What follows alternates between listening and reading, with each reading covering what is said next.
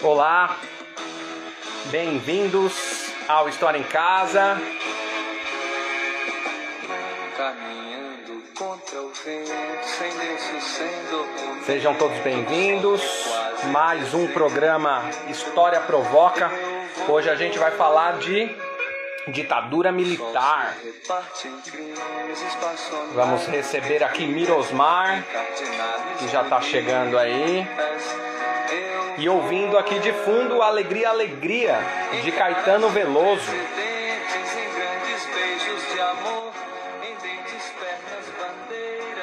É isso.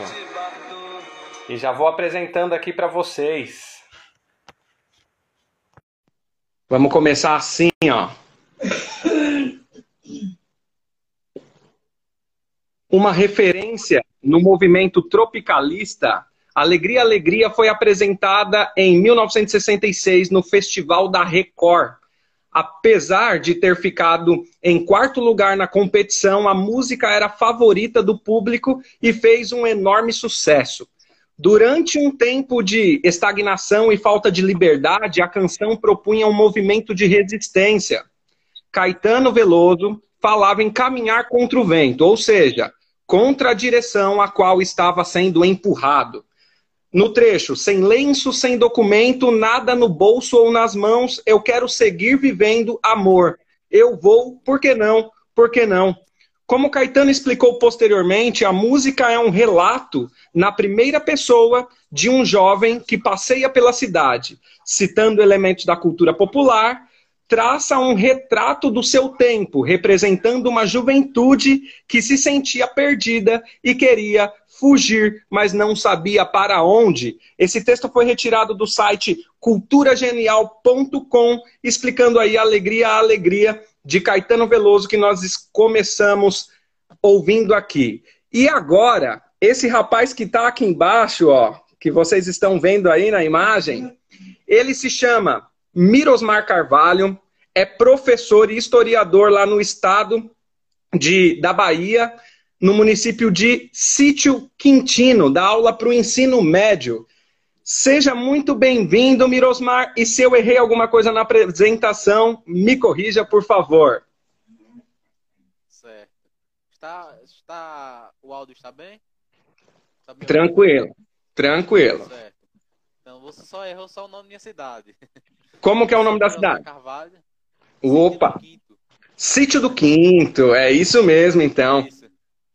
Vamos lá. Não, me, me chamo Mirosmar Carvalho, eu sou licenciado em História, recentemente me formei ano passado. Minha linha de pesquisa foi sobre os livros didáticos, a representatividade dos povos indígenas no livro didático, da editora, eh, Arari- da editora Moderna, Projeto Araribá. E eu pretendo trazer uma abo- abordagem crítica sobre eh, a ditadura militar é, trazer reflexões, críticas, é, questionamentos que, que hoje em dia a sociedade está. Ah, houve golpe, não houve golpe, presidente, ah, não houve golpe. É, o que mais? A volta da ditadura, ah, fechamento do, do STF. Então vou tra- trazer uma reflexão aqui sobre a ditadura militar, trazendo contexto histórico, trazendo fatos históricos que, que ocorreram realmente. E é isso. Tá certo. Vamos lá. É, aqui, eu costumo dizer, Mirosmar, depois que o presidente, há um mês e duas semanas atrás, vetou aí a profissão de historiador, que era para ser votada hoje foi adiada, é, eu costumo dizer que historiador é uma coisa séria e por isso o pessoal teme, né? Não é à toa que perseguem aí historiador, não reconhecem como profissão.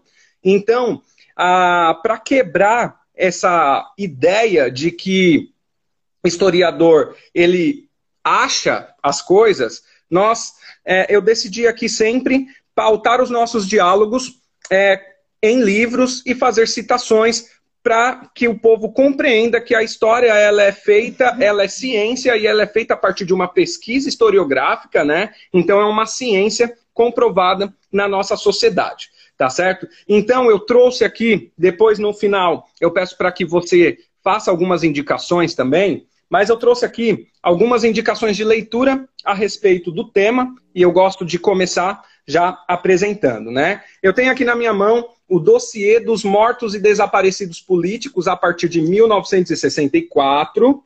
Já fica aí uma dica que vai trazer até mesmo aí dentro de existem algumas leituras de, de tortura e se não há tortura e tudo mais. Então a gente tem aqui um livro de relatos de familiares de desaparecidos e mortos políticos, tá?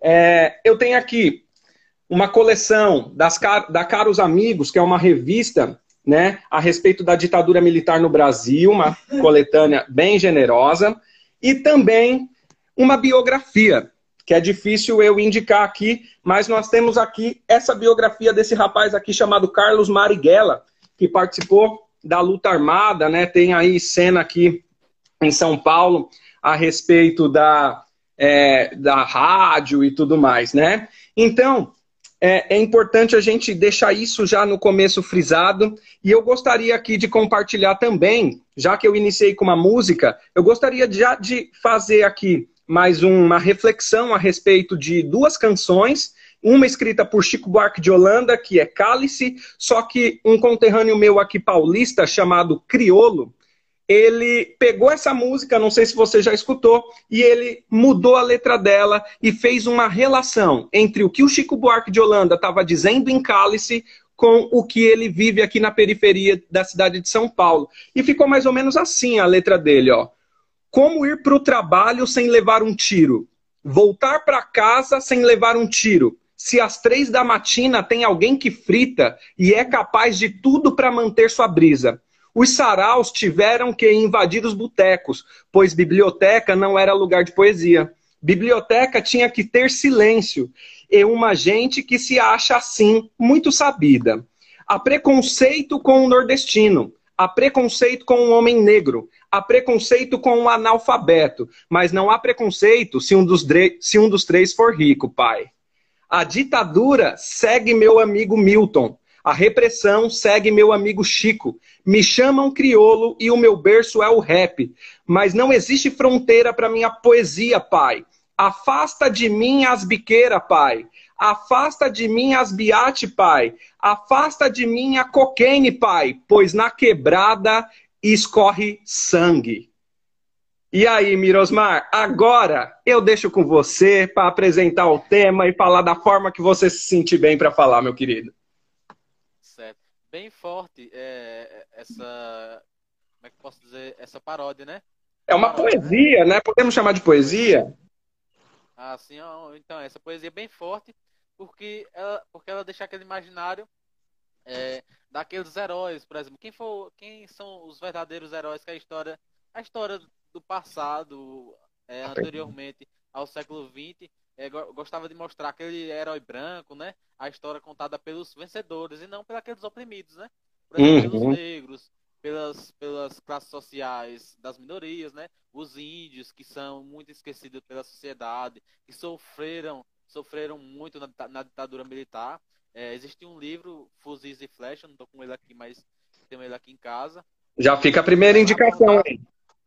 Uhum, vai abordar é, o processo de desestruturação é, da sociedade indígena, que vem lá, lá atrás, de 1500 até é, agora, e vai passar é, esse período da ditadura mostrando o processo de desestruturação dessas sociedades, através das doenças, através das violências, da, das guerras, e são, é, como é que eu posso dizer? São conceitos e são assuntos tabus que os grandões lá de cima têm medo, né?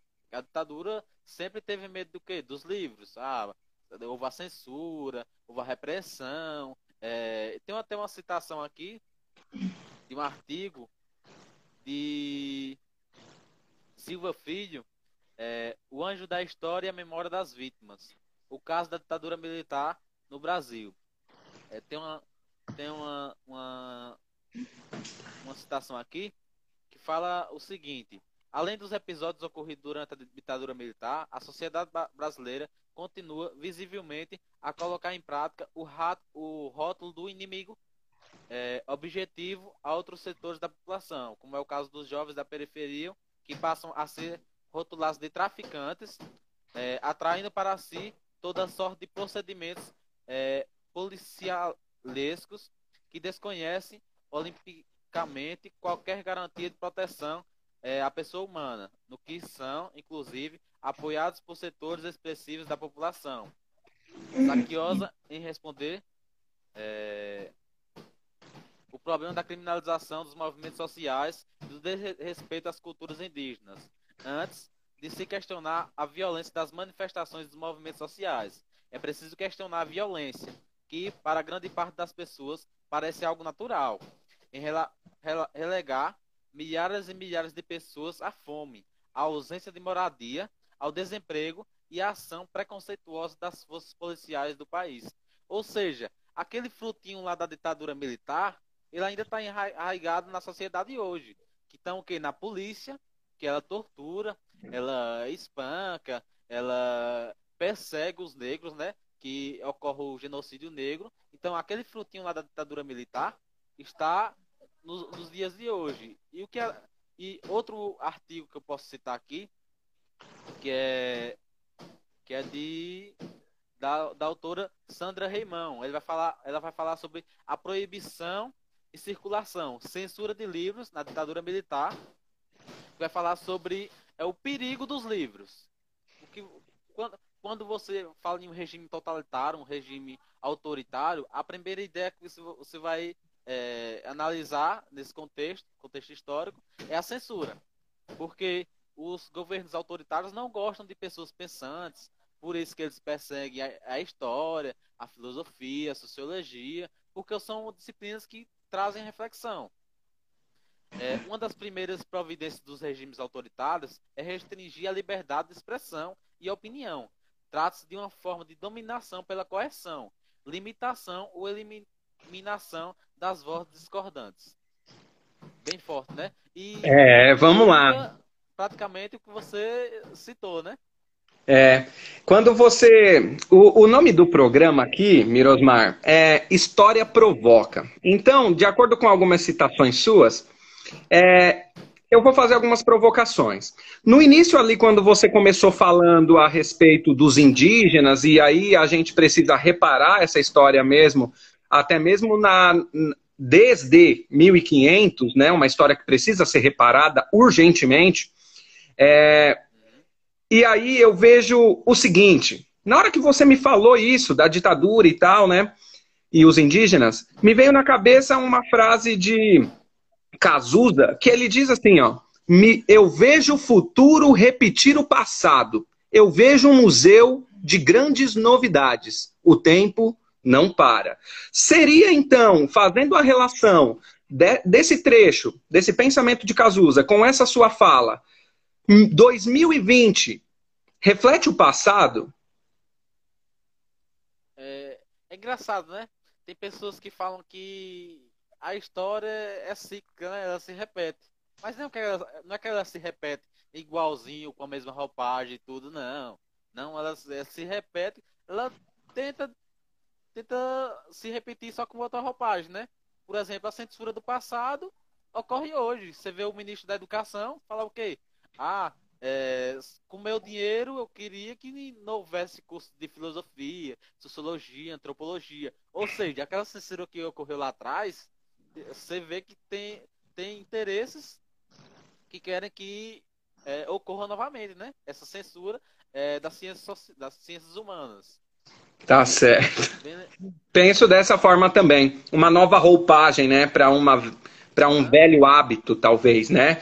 Vamos lá. Eu coloquei aqui, quando eu divulguei a, a, o nosso diálogo, eu coloquei aqui a respeito do de quando que surge esse tipo de polícia que é uma é uma polícia de, de que é, funciona como um sistema político de repressão, né? E para a galera fazer essa reflexão, para a gente tentar entender o que estava acontecendo no Brasil a partir de 1964 e desde então acontece. E eu fiz uma pesquisa.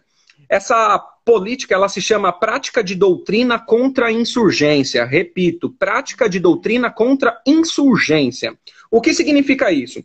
Os franceses criaram táticas de guerrilha, táticas de guerra, que nem sempre é, estão abaixo ou sob a luz da lei, tá? Então, em muitos momentos está fora da lei quando a gente fala dessas práticas de doutrina é, contra a insurgência, né? Que eles criam os franceses para controlar as suas colônias.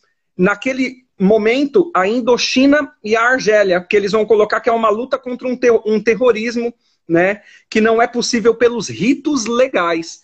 E aí a gente vê que é muito importante a gente entender esse pensamento francês que vai ser utilizado desde então, porque faço até uma pergunta para ti. Será que a gente não tem uma classe média que não é classe média, é uma síndrome da classe média, é uma classe que acha que é média sem ser, um pequeno, uma síndrome do pequeno burguês, talvez, alguém que acha que é burguês sem ser, porque ganha 4 mil reais num mundo desigual, igual a gente vive, e aí se acha mais poderoso que o outro, e olha para quem ganha menos como um colonizado, será que esse pensamento ainda existe? Olhar para um grupo social achando que ele deve lhe servir?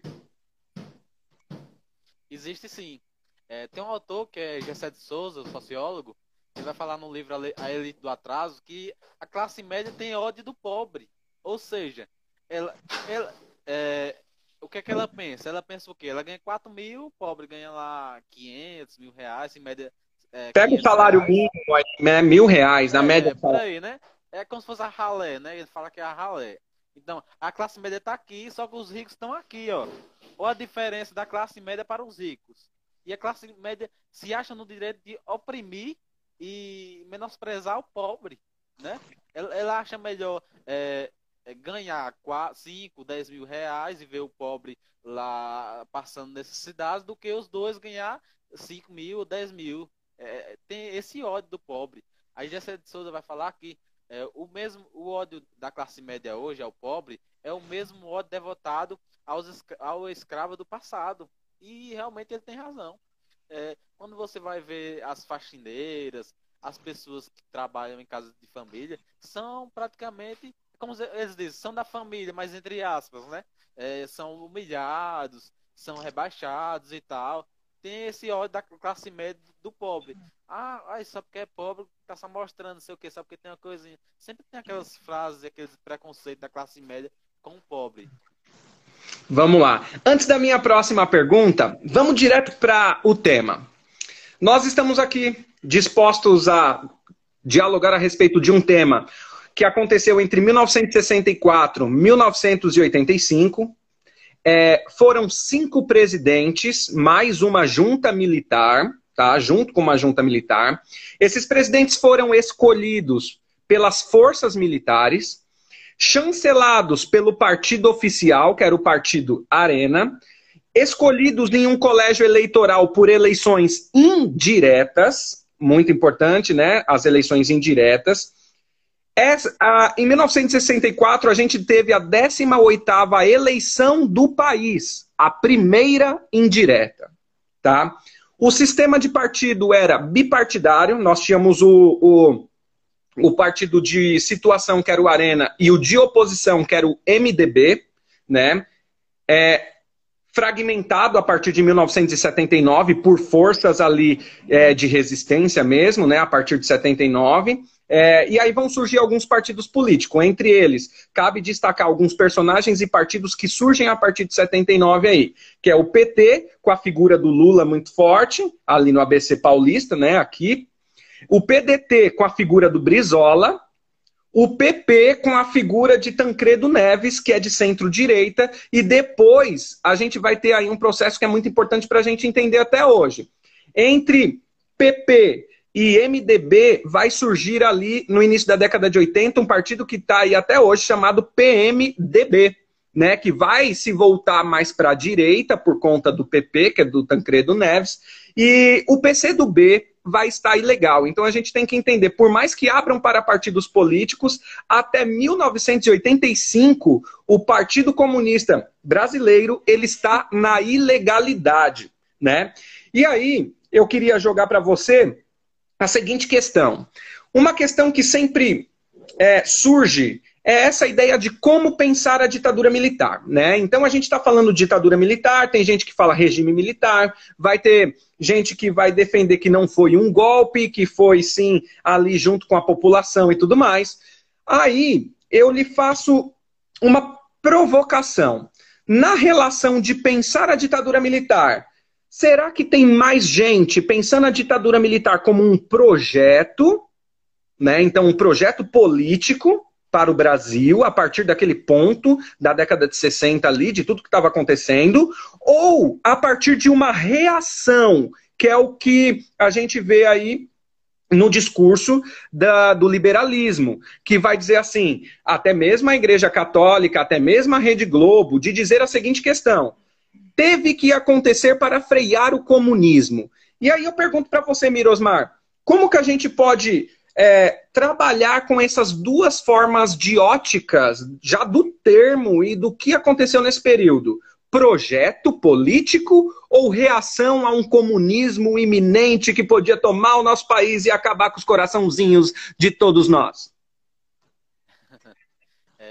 Para que a ditadura militar ocorresse na, na América Latina, né, isso não, não ocorreu somente no Brasil, né, ocorreu em vários países na América Latina. Existiu é, a disputa entre a Guerra Fria, né, entre União Soviética e, e Estados Unidos, e nisso existe o eminente do comunismo.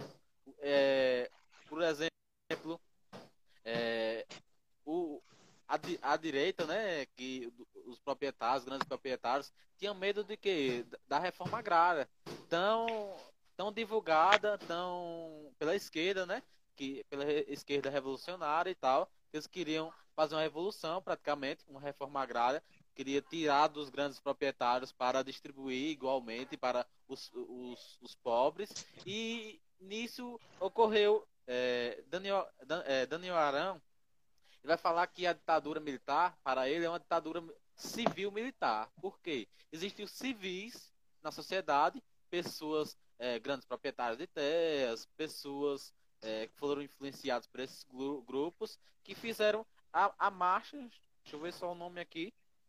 É, marcha da família com Deus pela liberdade? A marcha da família com Deus pela liberdade. Que, que aconteceu aqui em São Paulo. Entre aspas, eles defendiam a não revolução, a não reforma agrária. É, existiu uma marcha em várias cidades do Brasil, nas grandes capitais, até em, em é, pequenas cidades, com medo do quê? Do comunismo, né? do inimigo pode, que poderia ser real ou imaginário. É, existia esse medo do comunismo é, por parte de, uma, do, de uma, uma, pequena parte da sociedade de privilegiados que saíram com esse discurso é, de que é, era necessário fazer uma intervenção. Por quê? Tá. Porque o comunismo é, a questão do demonizar o comunismo pelos Estados Unidos, né? Os Estados Unidos demonizou o comunismo como se fosse algo relacionado ao demônio, que existe muito hoje no senso comum. As pessoas é, praticamente xingam, como se fosse um xingamento o comunismo. Ah, seu comunista, ah, seu esquerdista, mas não sabe o significado do comunismo e do conceito é, que essa palavra tem sobre é, igualdade, igualdade social, igualdade, é, igualdade é, de direitos e tal. E muitos desconhecem e, e, julgam o outro como comunista, como esquerdista e tal, sem saber o conceito e a definição do que é essa palavra. Vamos lá. Você citou um, um evento muito importante para a história aí, que aconteceu aqui em São Paulo. Marcha. Você está me ouvindo? Como? Tô. Tô. Fala. É, você citou, tá, tá chegando aí? eu tô te ouvindo, tô aqui, tá? Deu um erro na, Mas tá. Pessoal, vocês estão me ouvindo aí? Pessoal, só comenta aí quem tiver aí para ver se tá acontecendo. Não estou ouvindo. Deixa eu ver se alguém comenta aqui. Não, deu erro na, na live. Tá. Calma aí. Daniel, comenta aí alguma coisa, vê. Tá, estão me ouvindo. Então, estão me ouvindo, mas não estão te ouvindo. Novamente. Vai lá, vai lá. Não acho que foi lá. É, vamos lá. Enquanto isso, eu vou continuar aqui. Eu também estava ouvindo nós dois. Né? Eu vou, é, enquanto ele entra aqui, dividir algumas questões né, do que, que a gente vai tratar aqui. Falar de uma periodização da forma que a história constrói, né, falar das estratégias que foram traçadas nesse período aí, né? Falar de organização, como que esse período foi organizado, e uma coisa muito importante que a gente precisa, falar de economia, né? Porque quando fala de economia, vem a ideia do milagre econômico. E aí a gente precisa pensar quais foram os períodos de economia. Eu separei aqui no mínimo quatro fases dentro da economia para a gente tratar aqui né, no nosso papo. E aí também falar um pouco de, de cada governo, de cada presidente aí, tá certo? Deixa eu ver se o Mirosmar volta, né? Se não, eu vou seguindo aqui. Vamos lá então. É, a respeito da estratégia, né? A respeito da estratégia, o que foi usado pelo governo, né, de 1964 a 1985, foi uma estratégia. Opa, ele chegou aqui. Deixa eu ver. Acho que vai entrar. E aí eu falo da estratégia. Acho que é lá, hein? Tô te, tô te vendo. E aí? Tá me ouvindo? Pronto, agora tá É, foi aí. Vamos lá. Enquanto você caiu e voltou, eu dei uma explicação aqui, mas eu vou voltar na estratégia. Explicar a estratégia utilizada nesse, nesse período aí pelo governo, né? Então a estratégia foi uma estratégia de tutela controle jurídica. Isso é muito importante, olha só isso. Né? O, o, o, a tutela jurídica sobre o sistema político. Né? Isso é muito importante. Então, as, as regras vão ser feitas para esse jogo. As regras estão acima desses elementos, né? E também sobre o corpo político nacional. Sobre que corpo político nacional? É, muitas pessoas tiveram seus mandatos cassados nesse período. Né? Então, ó, você por 10 anos não pode eleger ninguém e nem ser eleito. Você não pode participar das, da, das tomadas de decisões políticas no nosso país. Né? Então, olha aqui: é, tutela de controle jurídico sobre sistema político e sobre corpo político nacional, combinada com repressão policial direta. Né? Aí, a historiografia define três períodos para a ditadura militar. Mas é importante a gente dizer que dentro da historiografia se debate essa periodização, né? Porque ela foi construída ainda dentro da década de 70. A periodização que mais clássica que a gente encontra nos livros são a primeira, olha só, e a gente vai encontrar contradições aí. A primeira, entre 1964 e 1968, portanto, pré-ato institucional número 5, que aí alguns vão chamar de aspas moderada. Então, só para ficar claro aqui, não acaba no ato 5, são 17 atos institucionais dentro do período da ditadura militar. Essas são as nossas leis, tá?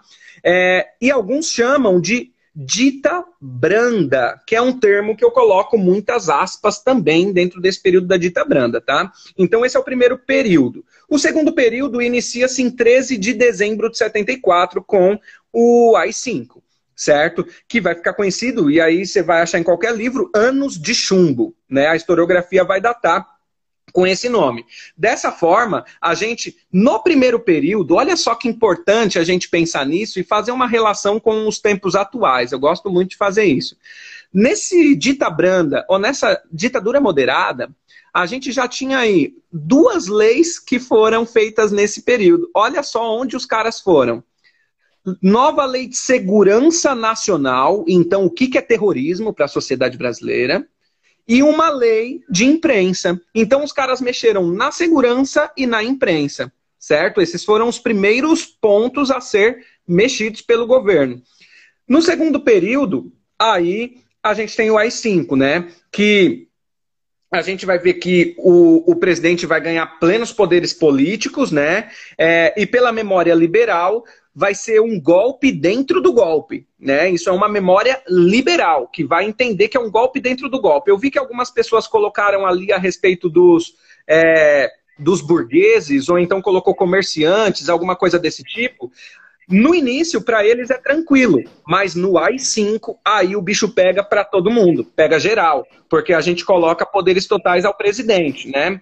E aí a gente vai ver uma coisa que eu gosto de citar nesse, nesse trecho e explicar, porque senão parece muito pesado, que é o terror de Estado. O que, que é o terror de Estado que vai acontecer a partir de, do AI-5, né? O que é esse terror de Estado? São práticas ilegais à luz da legislação vigente. Então, existe a legislação, mas mesmo dentro das leis da, do período ditatorial, é, o Estado comete crimes.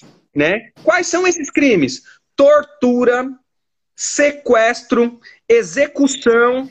Pelo... Então, quem prende é quem julga, já mata, as pessoas não têm direito de recorrer, não têm direito de ser julgada. E aí também desaparecimento de cadáveres. Né? Então a gente tem aí um período extremamente pesado. E o terceiro período é de 1975 em diante, que é o período da distensão política, que é quando ali começa a ideia de reabertura lenta, gradual e segura, né? Então, eu jogo a bola para você, e aí o que, que a gente tem nesse meio termo dentro desses três períodos aí, Mirosmar? Então, é, vamos ver os, o AI1, AI2, AI3, AI4 e AI5, né? Vai lá. É, os atos institucionais. É, no AI1 e o AI2 modificam as regras para as futuras eleições e concedem às Forças Armadas a prerrogativa de suspender direitos políticos e caçar é, mandatos legislativos, além de demitir servidores públicos acusados de improbabilidade administrativa. Esses atos também deram plenos poderes ao Poder Executivo é, quanto à execução de decretos e normas editais, editadas, impedindo ações judiciais a respeito deles. Ou seja, é, nesse, na, no AI1 e AI2, é, modificou as regras para as futuras eleições, ou seja, é, as eleições não foram mais o que diretas, não foram mais eleitas pelo povo, o povo não mais é, elegia os, é, os candidatos, eram o, o, as Forças Armadas que iam lá indicavam. É, no AI3, em seguida, estabeleceu é, eleições indiretas para os governadores dos estados da União, visando dificultar a chegada de candidatos de oposição ao poder. Uma sacada de mestre, né? Ou seja, fazendo, é, é, colocando em prática esse ato institucional número 3, vai colocar o quê? Não vai ter opositores, não vai ter vozes discordantes, não vai ter é, ninguém para criticar seu governo, ó, entendeu? É um foi uma engrenagem feita já para que é, a opressão é, Sim, Dentro desse seu discurso aí, respondendo a minha pergunta anterior, Mirosmar, tá parecendo que isso é um projeto, hein? Vai lá, continua a partir, a partir que vai desenrolando é, todo o processo, a gente vê que existe uma engrenagem para que a coerção, a ditadura se mantesse no poder, né? É, no ato número 5, ato institucional número oh, 4, me enganei.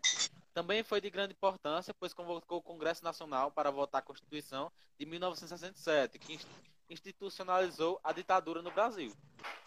E é, um ato institucional número 5 suspendeu o direito de habeas corpus, habeas corpus e permitiu ao presidente da República decretar estado de sítio e praticar intervenção nos estados sem limites constitucionais. A partir desse momento, o Brasil passou a conviver os anos de chumbos, é, que se instalar, está, estenderam do final do governo Costa e Silva e durou todo o governo Emílio Médici. Ou seja, é, foi toda a engrenagem feita com atos institucionais para que ocorresse o quê? A, a perseguição a opositores, ou seja, a ditadura não, não queria pessoas é, sendo contra é, práticas, de, ou seja, de corrupção, ou seja, de administrativa, de, de, alguma atitude do governo, eles não queriam vozes discordantes, né? É, é censurou, é, perseguiu torturou e executou muitas pessoas. É, muitas pessoas que eram é, contra o regime é, ditatorial, da ditadura militar. Então, eles perseguiram, torturaram é, e trazendo em relação a, é interessante a gente trazer o ponto da mulher na ditadura militar. Tem um texto é, que vai falar basicamente sobre isso a mulher na ditadura militar, que vai entrar a questão do machismo. Ou seja, a mulher é feita para ficar em casa, não é feita para guerrilhar, para combater o, a ditadura militar, não. Então as mulheres, é, as mulheres que iam para, para a batalha, que iriam é, contra a censura e, e, iam contra o regime, elas eram vistas de, é, de forma, como é que posso dizer, demonizada pela sociedade, porque a mulher era feita para ficar em casa, cuidando do marido e tal, não era para ela estar na rua, é, combatendo a ditadura militar e tal. Então, é, esse texto de, deixa eu ver o nome do autor, esse texto de Silva Filho, ele vai falar sobre é, o anjo da memória. Deixa eu ver é esse texto. Não, não é esse. Só um momento. Vai lá. Enquanto isso, eu vou lendo aqui o que o professor Bernardo De Carli escreveu aqui pra gente. Já um abraço para. A gente tem bastante professor participando aqui, como eu, como eu mandei para você aí. Cerca de 50% aqui que participa são professores, isso é muito bacana. Então a gente conversa num nível alto, né? Isso é bom. Vamos lá então. O professor Bernardo De Carli, ele deu uma resumida aqui no, nas questões dos atos institucionais até o quinto, né?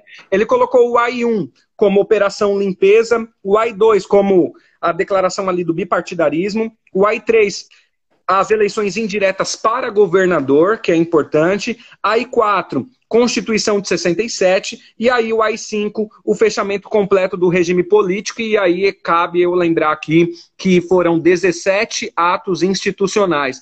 E aí, falando nisso, Mirosmar, eu vou fazer mais uma provocação. Foram 17 atos institucionais. Em 2018, o número 17 elegeu um presidente. É coincidência?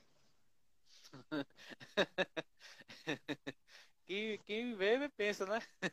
É assim uma coincidência, mas quem sabe, né? Se ele não tinha esse interesse de colocar o número 17 em relação à ditadura militar. Já que ele é, é, homenageou um, um, um, torturador, né? Carlos Brilhante, Carlos Brilhante Alberto Ustra. Dentro de toda a terrível historiografia que a gente tem sobre esse período, é o único que é considerado judicialmente torturador, o único no Brasil, certo? Então, foi o cara homenageado pelo cara que elegeram aí para 2019. Você vê que ironia, né? Mas é, é. E uma coisa interessante também é que o Brasil foi o único país. Deu uma travada aí, Mirosmar. Foi, foi, tá rolando. Eu vou sair aqui, tem uma ligação para mim, aí você continua? Continua, vai lá, para mim tá tranquilo aqui. Vou aqui com o pessoal. Quem quiser mandar um recado aí, já escreve aí, já manda uma pergunta, que aí eu já continuo daqui. Deixa eu ver se não tem mais alguma lá atrás que eu não respondi. A Patrícia Viana, o patriarcado presente no dia a dia.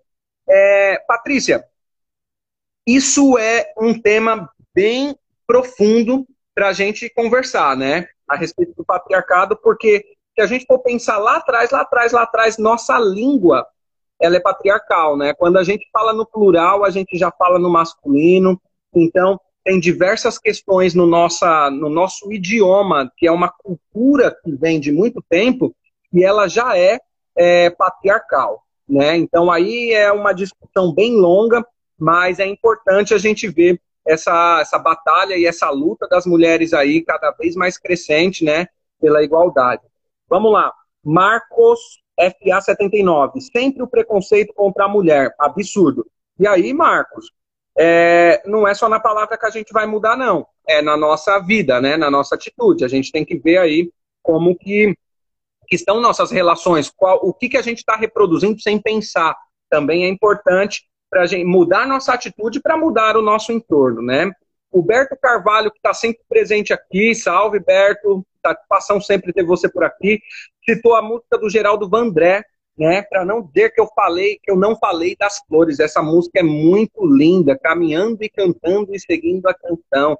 Legal essa, esse período da ditadura militar na questão artística da gente conseguir interpretar, não que o período seja legal. Tá certo? Deixa eu ver aqui, ó. O Berto, de novo, ridículo elogiar um torturador. Essa pessoa, de fato, não sabe o que foi esse período. Vamos lá, Berto. Eu acredito que quem elogia e sabe o que foi. Só que é conivente com o que foi. É diferente. Isso daí é um desvio de caráter. Né? Quando você vê algo errado, sabe da verdade daquele erro e você é conivente com ele. Aí a gente entra na questão do desvio de caráter, né? Eu não acredito que seja inocência, não. Manda um salve para minha tia aí, que entrou mais uma vez. Boa noite, tia. Tudo bem? Vitor, chegando por aí. E deixa eu ver aqui se o Mirosmar tá por aí. Ainda não. Ele caiu lá, tinha uma ligação para ele. Então vou seguir daqui, meus queridos. Vamos lá. Quem tiver aí alguma provocação, alguma dica, algum comentário a respeito do tema, entrem, escreve aí que a gente comenta aqui, faz esse diálogo aqui, tá? Então eu vou continuar a partir do momento da organização. Como que se dá a organização o período de 1964 a 1985? O governo militar ele vai utilizar dois períodos, tá? Duas formas de organização. Existe uma organização de informação e um órgão de operativo. Então presta atenção, órgãos de informação e órgãos operativos. Vê como que vai funcionar isso aí. Primeiro, presta atenção e faz relação com o que a gente está vivendo aí, ó. É, e aí eu acho que já vou é, conversar aí um pouco com a resposta do Bernardo, do professor é, Bernardo de Carli, que está escrevendo aí, né? Então acho que eu já vou dialogar com essas duas questões. A respeito da organização lá. É, a respeito de golpe, é, acredito eu que não. Mas acredito eu que pode se tornar um governo militar, pensando em vista que já é um, um, um militar do, do, do, do Exército é, que está no governo do país, e o vice-presidente também, e, e vendo aí a quantidade de militares que a gente tem nas pastas desse governo. Enfim, olha só como que funcionava naquela época, que é muito importante é, a gente entender para que a gente consiga fazer reflexões com o presente, tá certo? Então pensa o seguinte, órgãos de informação, olha essa organização. Eles criam lá na ditadura militar a SNI, que é o Serviço Nacional de Informação. O que é esse Serviço Nacional de Informação? São para levar informações diretas, reservadas ao presidente, né? Como assim? De que forma levar ah, você vai contratar um funcionário público, você vai perguntar, vai fazer uma pesquisa sobre a vida da pessoa, para entender é, mais profundamente quem essa pessoa é. Não é um, um concurso que vai eleger esses funcionários públicos. Então, aí, dentro da ideia dos órgãos de informação que nós temos e aí eu estou explicando, explicando para eles aqui, Mirosmar, a ideia da organização com órgãos de informação e órgãos operativos, né? Então, em órgãos de informação, a gente tem a SNI, Serviço Nacional de Informação, que vai levar informações privilegiadas direto para o presidente. Tipo mexer na Polícia Federal, mais ou menos essas coisas assim, sabe, Mirosmar?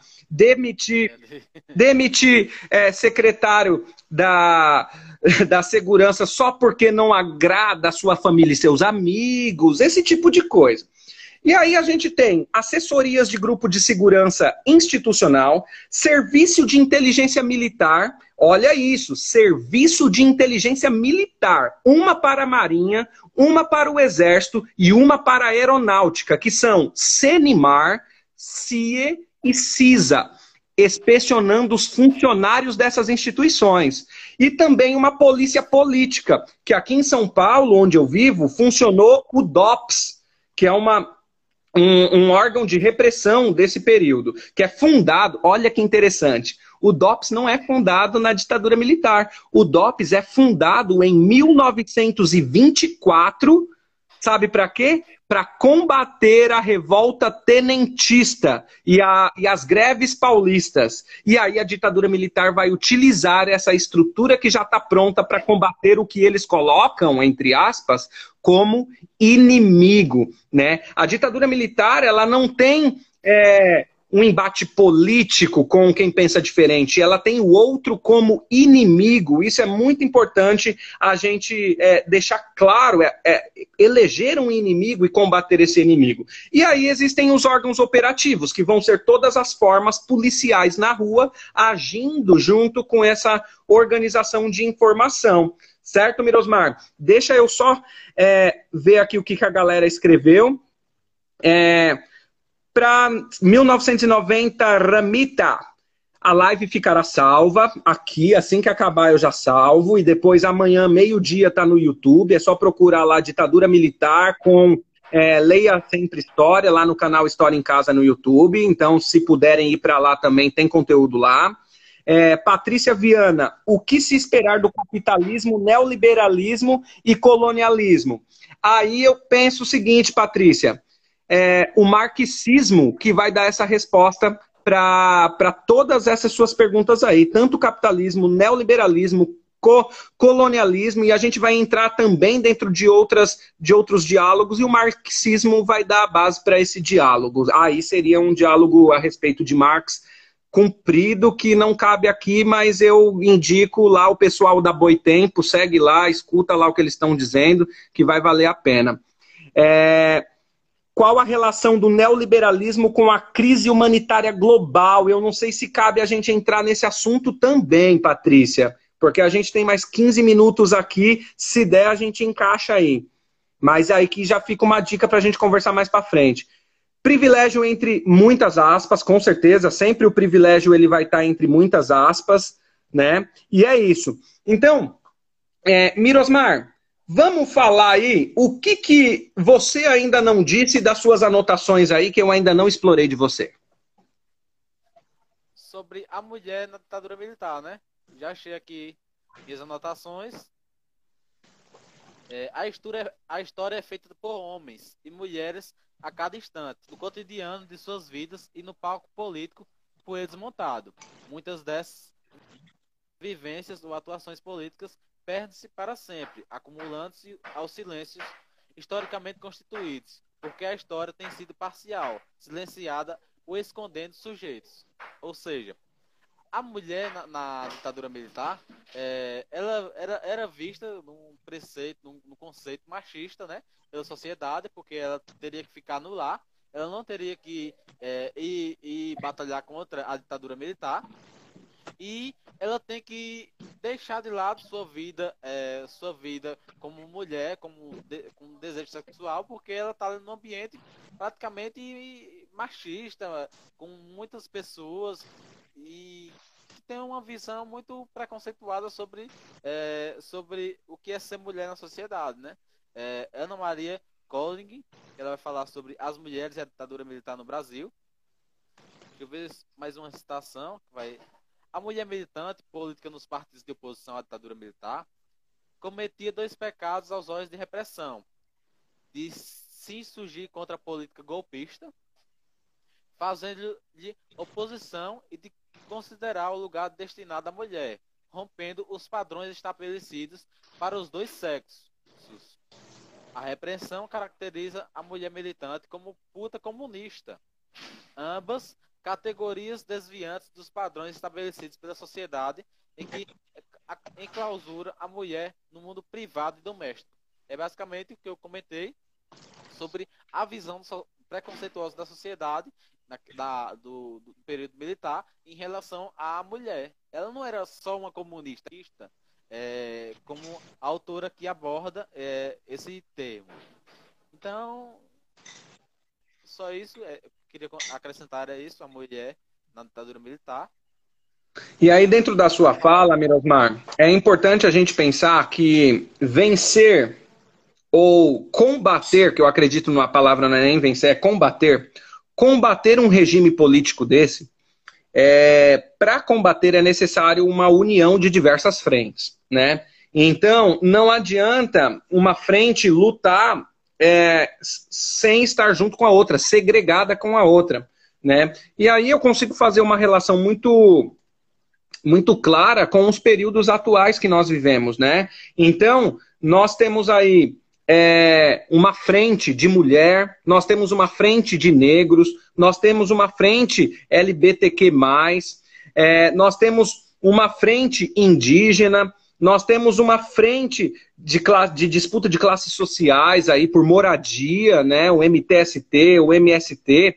E é importante que essas frentes se unam para é, conseguir é, combater, que não é vencer, né? Combater o que assola a sociedade no momento em que ela vive, né? Então, durante o período é, que nós estamos conversando aqui, de 64 a 85, também foi importante isso. Então, a gente vai ver aí que existem aí membros das igrejas, e eu não vou citar nem só a Igreja Católica, que foram os membros que ficaram mais conhecidos, como Frei Beto, por exemplo, né? Existe aí filmes bons. É, Batismo de Sangue, por exemplo, é um filme excelente que vai retratar a vida de, de alguns cristãos, né? Católicos dentro dessa, dessa luta. Existe também um outro filme que fica como indicação aqui, Zuzu Angel, que é uma. É, é, não é uma burguesa, mas é, é, vamos colocar aqui que é parte da burguesia, que tem seu filho desaparecido numa noite dessas, né? Então é importante a gente pensar assim, que dentro de um período igual, e em 64 a igreja fez a marcha da família com Deus pela liberdade. Só que depois existe uma volta atrás, né? Então a gente tem que entender, esse nome é muito bom, Marcha da Família com Deus pela Liberdade, porque a gente pega vários conceitos juntos aí. Marcha militarizada. Da família, a gente tem aí uma família instituída. O que é a família tradicional? Já tem uma tradição. Marcha da família. Com Deus, ah, já traz a religiosidade. Pela liberdade, a gente já tem o liberalismo dentro da luta. Quatro ideais dentro de uma marcha só. E é, é nesse movimento que que os liberais vão construir a ideia, ou liberais de extrema direita, de que não foi golpe, de que era um regime civil-militar. Porque se a população está querendo, lembrando a população sendo talvez, aspas, manipulada por uma ideologia religiosa, a ir às ruas marchar pelo que não sabe o que, que é, e aí a, a, a rua lota, né, fica cheia, e o povo entende que aquela marcha por Deus é uma marcha política. E, de fato, a igreja está fazendo política naquele momento. Em outro momento, a gente tem aí todas essas instituições lutando contra a ditadura militar. Então, a gente tem presbiterianos, a gente tem calvinistas, a gente tem luteranos, a gente tem católicos se envolvendo nas causas também para que esse regime tenha fim. Tá? Passo para você, Mirosmar talvez o nome Deus, né, família e Deus, sejam palavras que tragam um sentido para legitimar é, uma atrocidade, né? Por exemplo, legitimar a ditadura militar, né? Então, o Deus e a família sejam palavras de, de, de grande comoção, né? Família, a família tradicional brasileira. Eu acho que eu, eu é. acho que eu vou procurar aqui no Google o último governo que usou a palavra Deus para ver se está muito distante, Mirosmar. É. Será que está muito longe essa então, ideia? E a gente tem uma relação com hoje, né? Porque Bolsonaro se elegeu com o quê? Ah, Deus, a família, a religião, é, Deus acima de tudo, né? Né? Não é isso? O slogan Sim, dele. É, é, é. A gente tem uma relação com a ditadura militar atualmente, né? Vamos lá, vamos trazer aqui o pessoal participando aqui, Mirosmar. Ai, ai. E teve algum ponto positivo para a mulher com o fim do regime militar? Então, após o fim do regime militar, aí eu acredito que o Mirosmar estava citando ali dentro da questão de de militância política, né, Mirosmar, quando você traz. E se a gente observar, trazer essa ideia, será que a gente não pode linkar esse fato dessa mulher na ditadura militar aí, Mirosmar, que você citou, com Marielle Franco, sempre presente? O que, que você acha? Não entendi. Será que a gente consegue fazer um link dessas mulheres sofrendo esse tipo de, de, de preconceito e de é, é, do povo seguindo-as na ditadura militar, falando que não é de luta e tudo mais, com o caso Marielle Franco que aconteceu no Rio de Janeiro? Não é também. Sim, sim. É, o é. caso Marielle Franco, será que não é um caso, além de político e social, também não é um caso é, de feminicídio, vamos colocar assim? Porque era mulher? Porque é, quando, quando, quando a gente vê uma mulher lutar por direitos sociais, lutar pelas minorias, para a elite, isso aqui para a classe média alta, isso aí é. O que é isso? O que, é que ela vai fazer? Por, por quê? O que é que eles veem? O que é que a classe média alta vê? Ah, não, o pobre tem que ficar no seu lugarzinho, lá no seu quadradinho, lá, quietinho, não pode se revoltar, lutar por direitos sociais, não pode lutar é, contra o genocídio negro, tem que continuar isso aí, tem que continuar é, o conservadorismo, é, é porque Deus quis assim e tal, todo esse discurso por detrás que faz com que o, o negro seja, seja visto por, pelo um viés de deslegitimador de suas falas, né? É o que o livro Lugar de Fala, de, de, de, de Jamila é, Ribeiro, vai falar sobre essa questão. Tá e, certo. É, o, a, a fala do é, que tem legitimidade é do homem branco, do, basicamente do homem branco, que vê a, a, é, os negros como algo é, deixado de lado. Não, não é bem assim. Sua, sua fala não tem legitimidade, porque você traz é, fatos é, de sua vivência e tal, você não traz e tal. É, então é basicamente isso. É a elite uhum. que tem medo da revolução, né? Sim, vamos lá, Mirosmar. Eu tive um, um, um, eu vi um professor da USP, né? Vi algumas aulas de um professor da USP dizendo que para os alunos dele de história seja historiador de pessoas que já faleceram porque a memória já está lapidada. Falar do tempo presente você vai ter dor de cabeça. E a pergunta aqui do Berto é: professor, os militares ainda nos dias de hoje podem tomar o poder? E ele não para por aí. Fechar o Congresso e tudo mais, e ele não para por aí como funciona. E aí eu acredito que, Berto, talvez a gente faça um vídeo a respeito disso. Hoje não vai dar para entrar nessa discussão, porque só essas três perguntas suas seria uma discussão de uma hora. Né, a respeito da construção política hoje. Eu indico um cara para você assistir, Berto. Anota aí mesmo, anota de verdade. Pepe Escobar. É, leia ah, os artigos de Pepe Escobar. Be é, Mirosmar, nós já estamos aqui nos três minutos finais. E aí eu vou pedir licença para você aqui, para a gente apresentar o, o que a gente vai falar daqui para frente no programa História Provoca. Peço a sua licença aqui, né? Então o programa acontece toda quinta-feira às 19 horas e a programação é mais ou menos assim, ó. Hoje a gente falou de ditadura militar. A quinta-feira que vem tem Feudalismo com o Rafael do História Medieval, dia 25. Dia 29, numa segunda-feira, estreando um programa aí que é o Brasil em Casa, que a gente vai falar só de Brasil. Olha aí, ó, que bonitão. Ivanilson Chocó, indígena, falando da descolonização dos índios ou indígenas nos livros didáticos. A gente tem mais. Vou participar lá com a Sabrina do Sai Historiano, falando de Guerra Fria no dia primeiro. A gente tem aqui, ó, que bonito. As direitas na nova república. A gente vai dar sequência a esse tema aqui, ó, com Marcos Oliveira, doutor pela Unesp. Dia 6 do 7, olha esse cara aí, Mirosmar. Fernando Collor de Mello, o que o governo Collor tem a ensinar pra gente, com Felipe Araújo.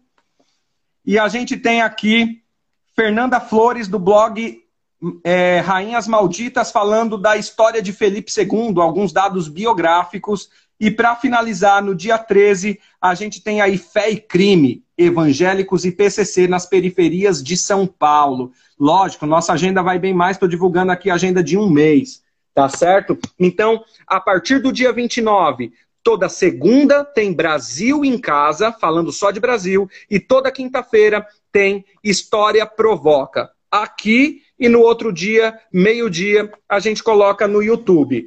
É, meu querido Mirosmar, gratidão por aceitar conversar desse tema tão polêmico e contribuir aí pelo diálogo. Espero também ter podido contribuir com o que você trouxe. E eu deixo aí para suas considerações finais. Se eu não explorei alguma coisa que você tinha para dizer, o que você tem para contribuir aí para a gente finalizar. Então é isso, pessoal. Eu agradeço o espaço é, da página História em Casa. É, é, Agradeço imensamente todas as pessoas que assistiram até aqui. É claro que a gente não pode abranger todo todo o conteúdo da ditadura militar, porque é um tema muito amplo, é tema para seis, um ano, e lá vai, porque é um tema muito complexo. E a gente tem como resumir tudo em uma hora de live, né? Lógico. Então, é, no mais, deixo meus agradecimentos aqui. Obrigado pela oportunidade de é, expressar minha fala sobre esse debate, sobre essa essa troca de, de, de experiência nesse, nesse ambiente virtual, né? Que é um ambiente novo para, para nós. Eu que agradeço. É, então, no mais, obrigado a todos e obrigado à página História em Casa. E fechou, meu querido. Ó, quem não segue História em Casa, segue aqui. Quem não segue, leia sempre História. Segue lá, tá escrito aqui embaixo, tá aqui em cima. E eu vou deixar registrado aí. Abraço.